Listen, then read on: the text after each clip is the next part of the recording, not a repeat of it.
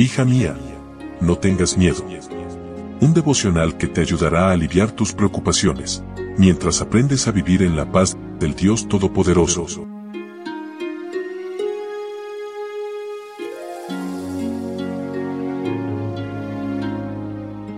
Hoy es 10 de febrero. Hola, hola, ¿cómo estás? Muy buenos días. Qué lindo poder saludarte en esta mañana.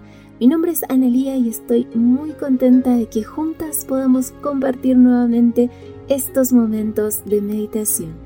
El pecado del engaño es el título de nuestro devocional y nuestro texto bíblico se encuentra en Levítico capítulo 25, versículo 17.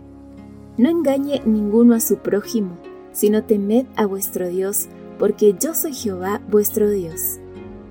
Este principio de honestidad fue dado en el contexto de las propiedades de la tierra.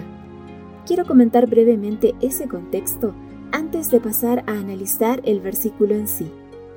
Era la voluntad divina que la tierra se cultivara durante seis años y descansara el séptimo al que se le llamaba año sabático. Toda tierra vendida era recuperada a los 50 años.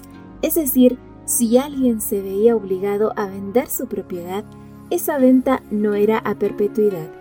No importaba cuántas veces fuera vendido un terreno, volvía a su dueño original en el año 50, aunque la propiedad se devaluaba de acuerdo con las cosechas que quedaban antes del año 50 y se descontaban los años sabáticos, es decir, los años que la tierra debía descansar.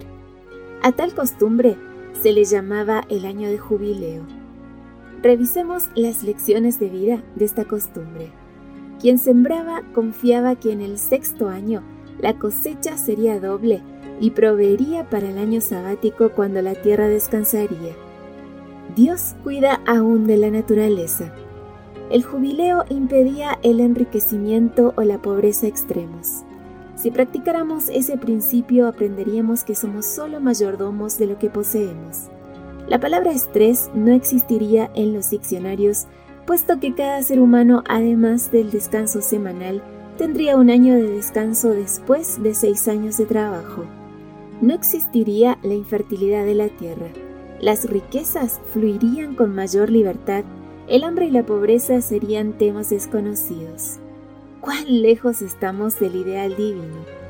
El versículo de hoy es aplicable a las relaciones interpersonales dentro del contexto de esta forma de entender la tierra, la propiedad privada y el valor material de las cosas. Es un reproche al engaño, la mentira y la infidelidad.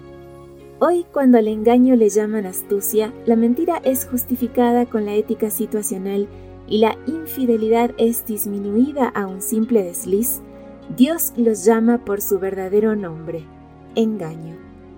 Quienes no respetan a Dios juegan con su misericordia y llegan a los bordes de la infatuación, restando importancia al pecado del engaño.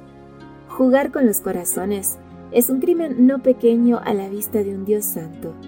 Si no respetas los sentimientos ajenos, Dios colocará tu nombre al lado de los criminales. Tan grave es el engaño para Dios.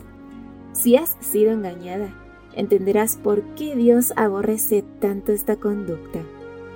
Amiga, quien teme a Dios tratará con respeto y admiración a las personas de su entorno.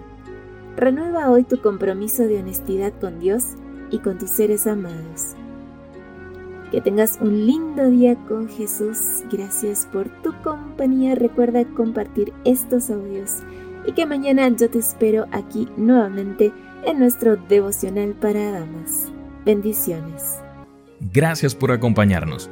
Te recordamos que nos encontramos en redes sociales. Estamos en Facebook, Twitter e Instagram como Ministerio Evangelike. También puedes visitar nuestro sitio web www.evangelike.com